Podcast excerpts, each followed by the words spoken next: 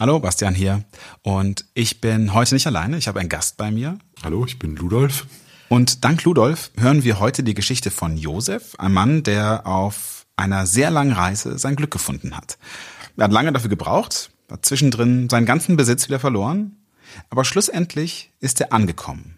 Und vor allem ist er sich selbst treu geblieben eine Wahnsinnsgeschichte, richtig zum Reinsinken. Und Ludolf hat Josef kennengelernt und das genau so wahrgenommen und ein Fotoprojekt über ihn gemacht. Ludolf, kannst du einmal beschreiben, worüber dein Projekt geht und ähm, was wir für eine Geschichte heute erwarten können?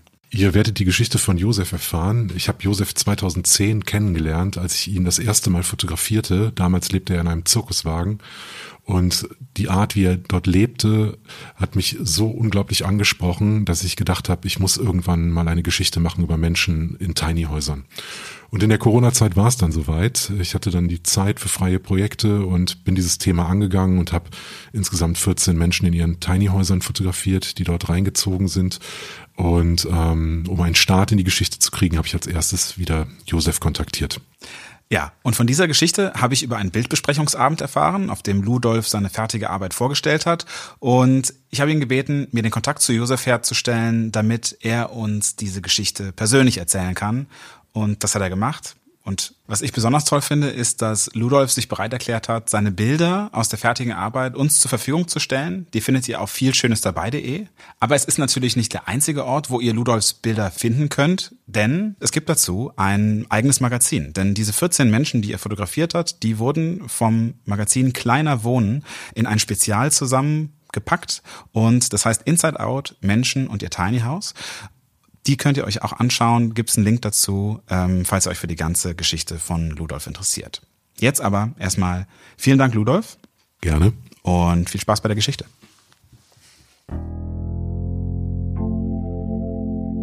Jetzt? Geht's los? Viel Schönes dabei. Viel Schönes dabei.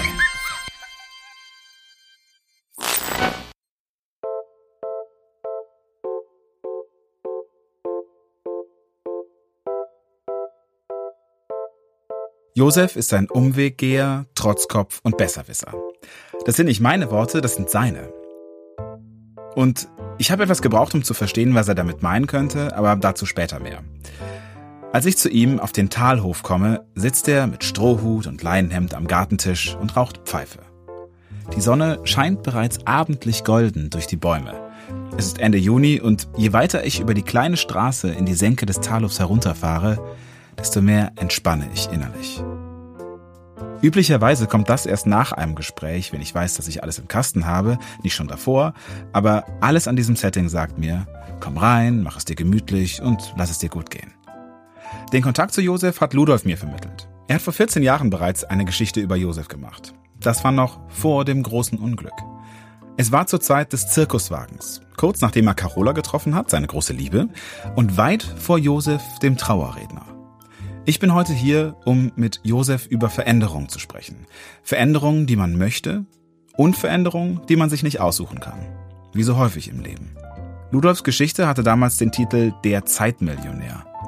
Und wie ein Zeitmillionär sitzt er auch heute da und unterstützt mich beim Einpegeln. Ja, 1, 2, 3, 4, 5. Was hast du heute Morgen gefrühstückt? Jeden Morgen ein Ei. Das ist alles, was du isst? Nein. Toast. Okay, äh, aber mal zum Punkt. Ihr hört jetzt die Geschichte, wie Josef seine drei Utensilien fürs Glück gefunden hat. Wohnung, Familie, Arbeit. Begonnen hat dieser Prozess im Jahr 2002 mit einem Zirkuswagen. Ja, der Kauf des Wagens, das war der Versuch, den alten Traum von Bude im Wald umzusetzen. Das war ganz lange in meinem Kopf. Mal mal näher vorne, mal mehr im Hintergrund. Aber es war wie so eine Ursehnsucht. Ich bin mit meiner damaligen Freundin in Norwegen im Skiurlaub gewesen, im Winter, in so einem Hüttendorf. Und als wir von dort zurückkehrten, im, im grauen Kölner Januar, da meldete sich wieder ganz massiv, also an dieser Kontrasterfahrung, wie schön das da war, wie, wie, wie urromantisch auch und wie einfach. Und das müsste sich doch realisieren lassen. Und dann habe ich dann mal bei eBay geguckt und so plötzlich steht da ein Zirkuswagen, der in Köln-Dünnwald steht und äh, kostete 1650 Euro. der hatte schon begonnen zu restaurieren. Das war so ein Sammler, der hatte auch alte Traktoren und so weiter. Und seine Frau hat ihm die Pistole auf die Brust gesetzt. Etwas muss weg, entweder das Röntgenmobil oder der Zirkuswagen. ja, und es zerriss ihn sowieso, aber der Zirkuswagen war es dann. Und dann bin ich da hingefahren und habe das sofort klar gemacht mit dem. War für dich zu der Zeit schon klar, dass du da wirklich dran wohnen willst? Oder war das so, ein, so eine Art Wochenendrefugium? Ja, eher sowas. Das war, das war erstmal die, die, die Lust. Also erstmal habe ich einen Schreck gekriegt an dem Abend, als ich den dann gekauft habe. Dachte ich, ach du Scheiße, was kommt jetzt da auf dich zu? Und was da auf ihn zukommen sollte, war die bis dahin größte Veränderung seines Lebens. Beständigkeit. Bis zu dem Tag im Jahr 2002 hatte Josef bereits 40 ziemlich bewegte Jahre hinter sich. Nach dem Abitur hat er, weil er nicht so recht wusste, wohin mit sich, versehentlich, wie er sagt, zehn Semester Soziologie studiert. Nebenbei hat er künstlerisch als Bildhauer gearbeitet. Danach ist er eher zufällig in eine kaufmännische Ausbildung reingeschlittert und hat anschließend alles Mögliche ausprobiert. Erst hat er ein paar Jahre bei Vitra Möbel verkauft, sich als Kunsthändler selbstständig gemacht, danach ein Antiquitariat eröffnet während er gerade für einen Kreditkartenhersteller Einzelhändlern Kreditkartenterminals verkaufte. Was hat sich so ergeben in, in meiner Biografie, dass es nicht so immer geradeaus ging? Und ich immer wieder auch mit Situationen konfrontiert waren, die, die ungewiss waren und wo ich auch äh, wirtschaftlich ins Straucheln geriet, aber eben immer wieder auf die Füße gefallen bin, so wie eine Katze, die aus dem Baum fällt. Und das hat mein mein Vertrauen oder Selbstvertrauen genährt und ja, und so ein, ein, ein Grundvertrauen entstehen lassen. Und dennoch, nach so viel Unbeständigkeit war dann der Punkt gekommen, an dem er sich entschlossen hatte, es müsse sich etwas Grundsätzliches ändern. Also ging er nach Findhorn, einer Kommune im Norden von Schottland. Damals war das eine Art Zentrum, um eine neue Form des Zusammenlebens zu erforschen. Das ist vielleicht tatsächlich damals in Findhorn gewesen wo ich äh, mit mir gerungen habe, was kann ich mal anderes machen als diesen blöden Kreditkartenjob und der ich ja auch dort mit Menschen gesprochen habe und dann jemand, jemand sagte, Josef, wenn du frisches Wasser in ein Glas haben willst, musst du das alte erstmal wegkippen. Vielleicht solltest du erstmal diesen, von, dich von diesem Job lösen und erstmal nichts mal, mal, mal gucken, mal deine Segel in den Wind hängen und gucken, was sich darin fängt. Und dieses Bild, das hat mich dann überzeugt. Und dann habe ich auch sofort äh, das umgesetzt und diesen Job gekündigt, unmittelbar. Und dann ist auch wieder was Gutes, was Gutes anderes daraus entstanden. Ich glaube, das ist, das ist eine ganz wichtige Sache in der Psychohygiene, dass man diesen Kanal zu seinem Inneren, zu seiner Intuition, dass man den offen hält. Und ich glaube, es gibt nur einen Weg, diesen Kanal offen zu halten. Du musst auf diese Intuition hören. Und ich glaube, wenn man, wenn man fortgesetzt dieser inneren Stimme äh, zuwiderhandelt, dann wird die irgendwann versiegen. Und so hat sich Josef aufgemacht. Er ist zu Fuß von Köln ins Berner Oberland gelaufen, hat sich dort verliebt, ist ein paar Monate dort geblieben und dann nochmal nach Findhorn, anschließend für ein paar Monate nach Holland, hat eine Ausbildung zum systemischen Berater gemacht und ist dann irgendwann wieder zu Hause in Köln gelandet. Das war zwei Jahre vor dem Kauf des Zirkuswagens. Mir stand das Wasser bis zum Hals wirtschaftlich. Ich war ja kurz davor, dass ich dachte, ich muss jetzt bei UPS anheuern oder Coca-Cola oder sowas. Also richtig mal die Ärmel aufkrempeln, ein paar Wochen, weil das Finanzamt saß mir im Nacken. Und dann habe ich diesen Aushang an der Jobbörse gesehen, Cheffahrer gesucht und dachte, ah ja, äh, das ist vielleicht nicht ganz so schweißtreibend. Ja, und dann saß ich am nächsten Morgen dann in der schweren Limousine gen Wiesbaden. Und dann stellte sich ziemlich schnell raus, das ist, das ist doch eine coole Nummer. Ne? Ich, ich fahre gerne Auto und Autoputzen ist auch zumutbar. Und ansonsten hatte ich ganz viel freie Zeit, weil das meiste war ja warten. Und wurde natürlich durchbezahlt und gar nicht schlecht. Die Termine habe ich dann immer so, eine, so einen Monat im Voraus gehabt und da konnte ich mein, mein Leben drum bauen. Und wenn ich mal partout was anderes machen wollte oder dann habe ich dem was, ist er selbst gefahren. Das war kein Problem. Die Chemie zwischen mir und dem Beifahrer, das stimmte einfach und ich habe, das war wie so ein, so ein komfortables Vorruhestandsding. Ja, ich habe ungefähr 20, 25 Stunden in der Woche gearbeitet und darüber hinaus hatte ich einfach frei. Und da war nichts, was ich noch erledigen musste oder sowas. Ähm, auf der einen Seite diese vermeintliche Fremdbestimmung, ja, und ein gewisses zeitliches Korsett, aber den Kopf ziemlich frei. Ja, und so ist Josef zum Zeitmillionär geworden. Er hatte so überhaupt erst genug Zeit, um seinen Zirkuswagen auszubauen, den er sich zwei Jahre nach Antritt des Jobs gekauft hatte. Als er fertig war mit dem Umbau, konnte er den Wagen dann auch endlich an seinen neuen Bestimmungsort bringen, den Talhof, nur 100 Meter entfernt von dem Ort, an dem wir heute dieses Gespräch führen. Er hatte noch ein kleines Wohnklo in Köln, so hatte er es immer genannt, wo seine Anzüge hingen für das Chauffieren, aber in Summe konnte er das erste Mal im Leben sagen, dass er angekommen war. Der Mut, immer weiter seinen eigenen Intuitionen zu folgen, hatte sich bezahlt gemacht.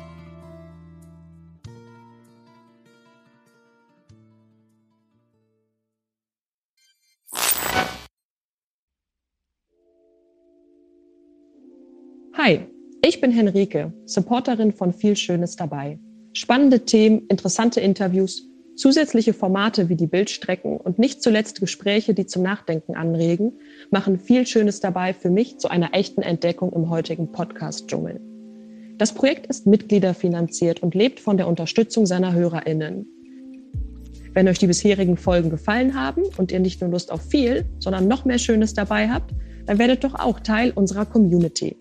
Als Supporterin erhaltet ihr Zugang zu den Nachbesprechungen, zusätzlichen Folgen, Interviews in ganzer Länge. Ihr könnt Themen und Gästevorschläge einreichen und, und, und. Mehr Infos findet ihr auf www.viel-schönes-dabei.de. Schaut und hört einfach mal rein. Es lohnt sich.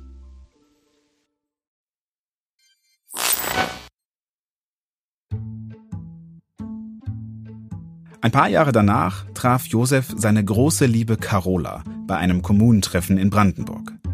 Der Kontrast hätte nicht größer sein können. Carola lebte, bis sie Josef traf, mit Mann, Kindern und Enkelkind in einer 500 Quadratmeter Jugendstil-Villa und Josef hatte halt seinen Zirkuswagen und das Wohnklo in Köln. Und ja, da habe ich Carola getroffen. Wir haben uns sofort schockverliebt. Ja, es war ziemlich schnell klar, dass das, dass das eben mehr ist zwischen uns. Und Carolas Ehe äh, war schon immer eine sogenannte offene Ehe. Insofern war das jetzt nicht für die Familie gänzlich weltumstürzend, dass da plötzlich ein neuer Mann mal am Tisch saß. Und es erschloss sich ihr auch ganz schnell, dass das hier mein emotionaler Lebensmittelpunkt ist und dass ich davon träumte, irgendwie, wie man so sagt, hier meinen Lebensabend zu verbringen. War das für dich damals oder, schon? Also ich meine, du warst Mitte 40? Hier, hier alt zu werden, schon, ja. Doch. Ähm, und dann hat Carola gesagt, du, ich kann mir das gut vorstellen, mit dir hier alt zu werden. Allerdings habe ich eine Bedingung. Und Gott, ja, ich höre. Ja, entweder ich schneide mir die Haare so kurz wie du, und sie hat ja lange dunkle Locken, in die ich mich, glaube ich, zuallererst verliebt habe. Äh, entweder das oder du baust mir einen Bart. Was ich natürlich sofort pariert habe mit der Absicht, und ich baue dir ein Bad. Perspektivisch. Nicht sofort, aber das war, das war gesetzt, ja, natürlich. Also baute er ihr ein Bad. Und er baute sogar noch mehr. Ein kleines Tiny House direkt neben den Zirkuswagen mit Outdoor-Küche. Der Zirkuswagen bekam dann einen neuen Zweck, und zwar als Arbeitszimmer. Denn noch etwas hatte sich verändert. Nach 19 Jahren als Chauffeur war der Job das Einzige, was ihn nicht komplett erfüllte. Hier musste ich nichts weiter als das Lenkrad führen. Was mich manchmal dann umgetrieben hat, war, äh, dass es ökologisch natürlich denkbar fragwürdig war oder, oder nicht mal fragwürdig, sondern zweifelhaft und äh, dass ich nichts ähm, Anspruchsvolleres mache. Wie hast du das dann kompensiert oder hast du es kompensiert? Ähm, ich habe das einfach mir selbst dann als, als Lebenskunst verkauft, so ein bisschen. Ja, aber jeder Selbstbetrug fällt halt irgendwann auch auf. Und so kam es 2018 zu einer großen Veränderung für Josef. Wie er es vorhin beschrieben hat mit dieser Psychohygiene, dem Offenbleiben für sich selbst, der Intuition, die man zulassen soll, um sich selbst treu zu bleiben. So ist dieser neue Job zu ihm gekommen. Als Carola und Josef Trauzeugen bei ihren Freunden geworden sind und in der Planung das Wort Trauer oder Hochzeitsredner fiel, beziehungsweise man muss sagen, Josef nennt es viel schöner. Hochzeitsredner? Da klingelte es bei ihm. Ein Freund hatte ihm Jahre zuvor mal einen Artikel weitergeleitet über Trauerredner und damals bereits hatte ihn das irgendwie angelacht. Und als er das jetzt wieder hörte, da, da hat mich das wirklich durchzuckt. Und dann gab es im Herbst desselben Jahres eine Beerdigung, ist ein betagter Freund gestorben. Und dort habe ich zum ersten Mal einen freien Trauerredner erlebt und habe gedacht, das bin ja ich. Also ich habe mich da in der Rolle, ich war, ich war emotional sehr, sehr angefasst da äh, bei dieser Beerdigung und gleichzeitig aber habe ich mich auch da in dieser Rolle als Redner gesehen. Und zwar so, äh, so überzeugend. Dass er sich nach einem Wochenendseminar selbstständig gemacht hat. Um mich bei der Stange zu halten, habe ich dann sofort am nächsten Tag äh, mir einen schwarzen Anzug gekauft. das war so, so, so symbolisch, so, so das Self-Commitment. Und ja, und dann habe ich angefangen, mir eine Website zu bauen und Flyer und so weiter. Was hat dich so angefixt dabei? Ich meine, das ist ja jetzt auch jetzt nicht so der schönste aller Anlässe, ne? Wo du sagst, ah ja, guck, da, ähm, da habe ich Bock drauf, eine Beerdigung. Ja, Sebastian, ich habe hab das für ihn angedeutet beim Chauffeursjob. Ich habe immer wieder in meinem Leben innegehalten und so ein bisschen mit Bedauern äh, zur Kenntnis nehmen müssen, äh, dass ich nie so richtig meins gefunden habe. Etwas, womit ich mich richtig identifiziere und auch etwas, das sinnvoll ist. Also ich kann das noch auf eine andere Formel bringen, die klingt auch ein bisschen pathetisch. Ich habe in Findhorn die Kraft der Affirmation gelernt. Das, was du dir wünschst, dass du das im Präsens formulierst, als sei es schon eingetreten und so ambitioniert, dass es dich, dass es dich zieht. Und meine Affirmation war, ist jetzt sehr intim. Und das war Ende der 90er Jahre. Ich lebe glücklich in einer Gemeinschaft zusammen mit einer schönen Frau und tue Gutes in einem Beruf, der mir Freude macht. Das ist ne, 97, 98 wird das gewesen sein. Das war meine Zielgestalt, wenn du so willst. Und äh, das hat mich schon auch eine Zeit lang begleitet. Und, ähm, und dann hat sich das, habe ich hier auf dem Talhof eine Art Gemeinschaft gefunden. Äh, dann habe ich diese schöne Frau gefunden, mit der zusammen ich sogar dann hier lebe. Und das Letzte fehlte noch. Und tue Gutes in einem Beruf, der dir Freude macht. Aber ich habe nicht danach gesucht, aber es war, äh, es war irgendwie der, der, der verinnerlichte Wunsch da. Ne? Und in dem Moment hast du es gespürt, dass es das ist. Ja. Was hast du da gespürt? Es war einfach so klar. Und das Schöne war, wenn ich davon, wenn ich anderen erzählt habe, die haben gesagt, ja klar, also warum sind wir da nicht früher drauf gekommen? Ja klar, das passt doch wie Arsch auf einmal, das bist du. Was jetzt so wunderschön ist, was man nicht sieht, ist, in deinem Gesicht sind überall kleine, kleine Regenbogen.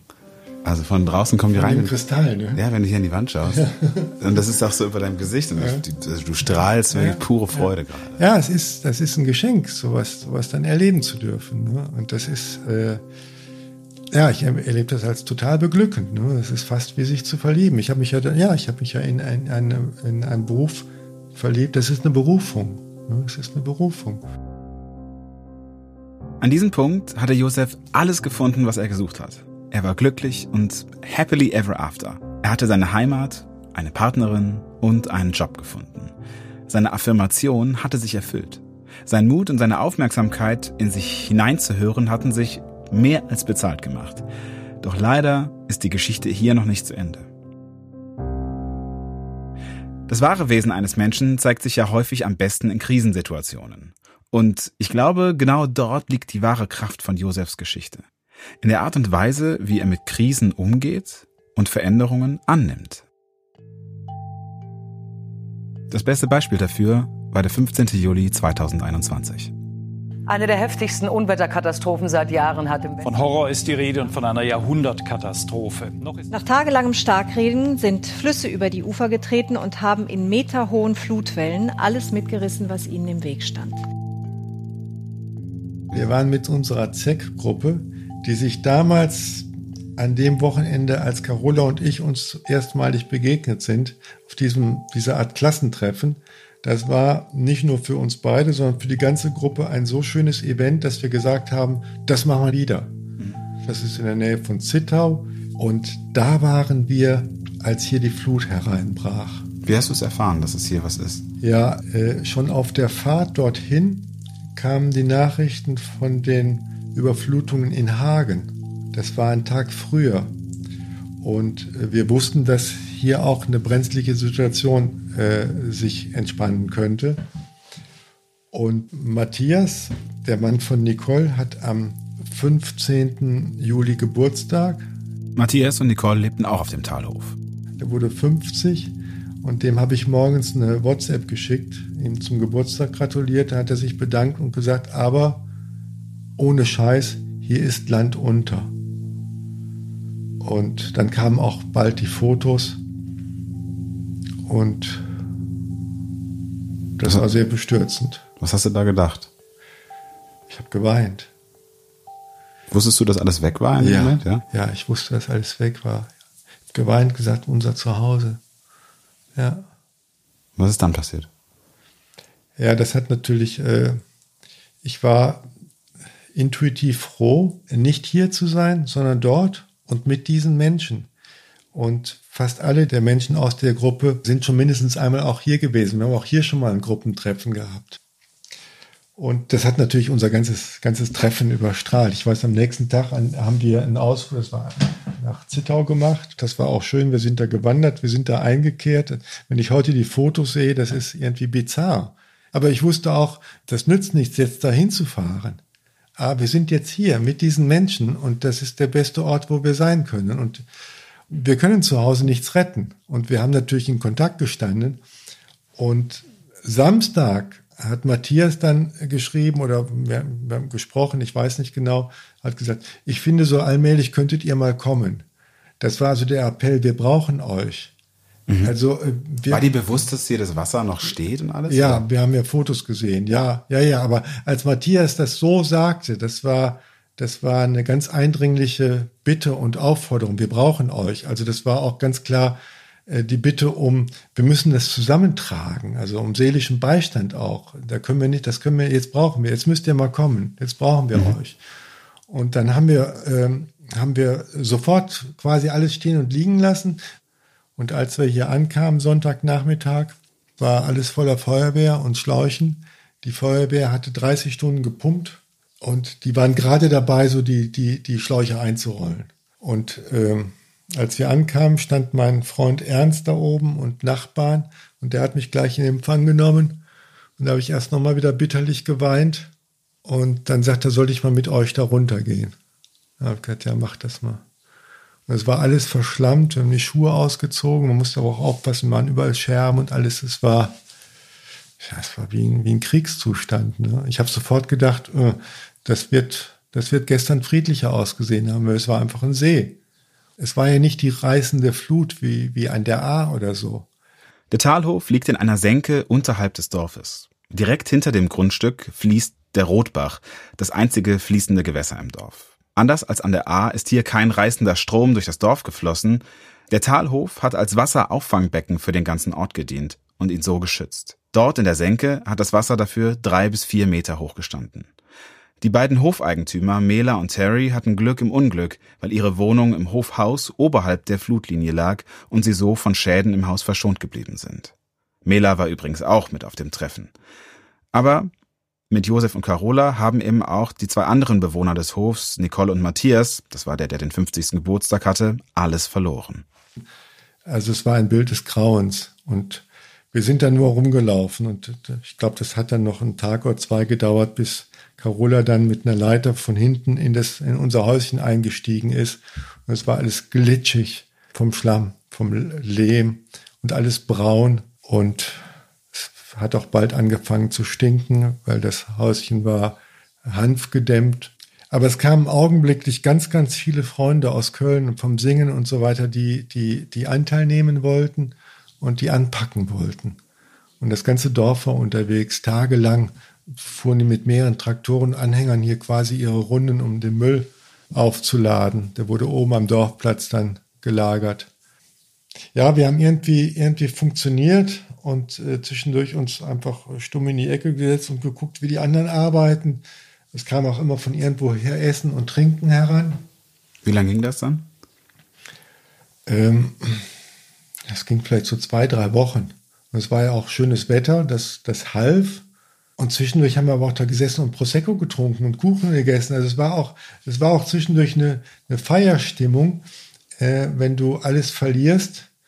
Äh, wir haben da ganz, ganz existenziell erlebt, dass das Leben an sich sowieso eine ganz große Loslassübung ist. Und äh, wir haben da auch eine unfreiwillige Freiheit erfahren. Es war salopp gesagt alles am Arsch. Und dann zählt irgendwie nichts mehr. Und dann haben wir da, ja, in diesen, in diesen verschlammten Gartenmöbeln äh, gesessen und auch Spaß gehabt zwischendurch. Ich meine, unsere Freunde kamen und äh, das Leben ging ja, ging ja weiter. Sogar meine Arbeit ging weiter. Ich habe dann ziemlich bald eine Trauerfeier ausgerichtet für eine Frau, die ihnen als Helferin in der Flut umgekommen ist, die ertrunken mhm. ist. Ne? So schwierig diese Situation auch gewesen ist, Josef hat selbst in ihr etwas Positives gesehen. Er war in der Lage, die Situation anzunehmen, anstatt sie abzulehnen und sie in etwas Positives umzuwandeln. Denn ändern können hätte er es ja sowieso nicht mehr. Sein Paradies war zerstört, aber das war kein Grund, gleich negativ weiterzudenken. Dieses Paradies war zerstört. Was wir aber auch erlebt haben, ist der Umstand, dass wir uns nie so als Gemeinschaft gefühlt haben wie in dieser Zeit. Wir haben in den ersten Wochen des Aufräumens, haben wir jeden Tag um High Noon um 12 Uhr uns getroffen, haben wir uns also separiert von den vielen Helfern, die hier rumkreuchten und fleuchten und haben uns geupdatet. Wie geht's uns? Eine Befindlichkeitsrunde gemacht. Und was, was steht an? Was müssen wir machen? Und so weiter. Und äh, es war eine, eine, äh, eine Nähe, ein Zusammenhalt, eine Intimität, eine Empathie zwischen uns äh, wie nie zuvor. Er hat noch viele positive Dinge beschrieben, die er in dieser Zeit erleben durfte. Die große Solidarität im Dorf, die Ferienwohnung, in der er bis zur Fertigstellung seiner neuen Wohnung unterkommen durfte.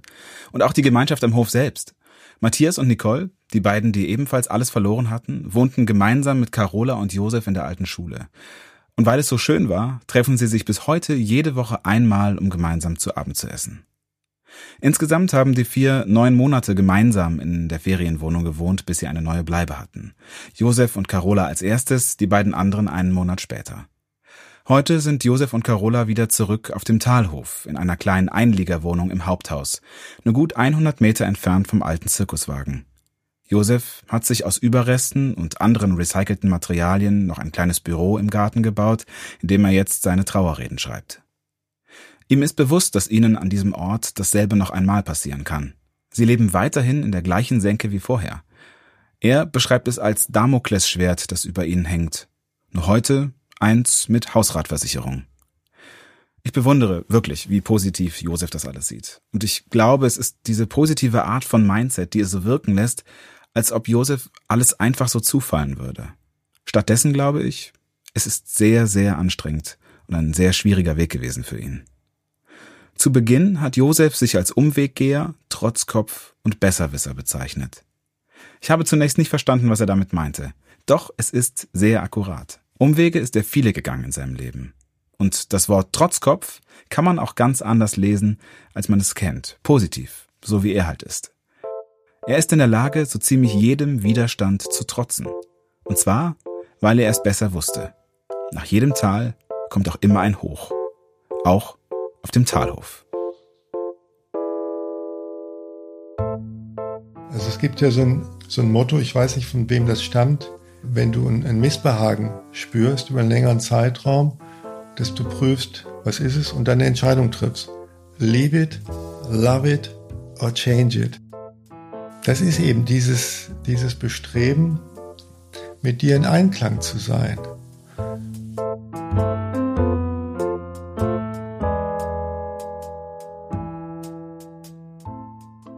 Das war viel Schönes dabei. Vielen Dank an Ludolf fürs Kontaktherstellen zu Josef und für das Bereitstellen deiner Bilder und überhaupt für die ganze Zusammenarbeit. Danke natürlich an Josef für das Teilen deiner Geschichte. Danke auch für die ganzen Impulse, Veränderungen als was Positives zu sehen. Diese Folge wurde produziert von mir, Sebastian H. Schröder. Die Musik stammt von Felix Adam und von mir. Vielen Dank fürs Zuhören und für euren Support. Falls ihr noch keine Supporter oder Supporterin seid, schaut bitte auf viel nach und überlegt mal, ob ihr mitmachen könnt, denn nur dank euch gibt es diesen Podcast. Ich freue mich, dass ihr dabei wart. Bis zum nächsten Mal, wenn es wieder heißt, es ist viel Schönes dabei. Und vielen Dank Paul Bieniek für dieses tolle Saxophon.